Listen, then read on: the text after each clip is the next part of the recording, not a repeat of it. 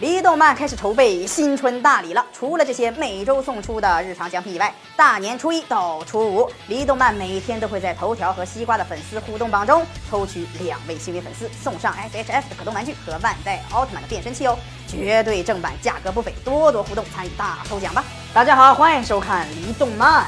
看过迪迦奥特曼的朋友，不知道有没有印象，在第五集的时候出现了一只恶心死人的怪兽呀，那可真是童年阴影，浑身溃烂，跟僵尸一毛一样。小时候看那集的时候，差点把饭都给喷出来，我的天哪！那只怪兽便是僵尸怪兽犀利赞，身高六十米，体重五万四千吨，登场于迪迦奥特曼的第五集《怪兽出没的日子》。七十年前死去的怪兽再度复生，腐烂的身体发出了恶心的巨臭，而且其身体能够吸收任何攻击，全身的皮肤为浆状，即使炸弹击中它也毫无效果，并且口中可以喷出毒气。吃多少大蒜？基地蛋可以吃任何东西，而且恢复能力特别的强。一开始就在寻找食物的路上，吞掉了胜利队的导弹，吞掉了奥特曼的腿，吞掉了奥特曼的头，吞掉了天然气储气罐。然后再炸。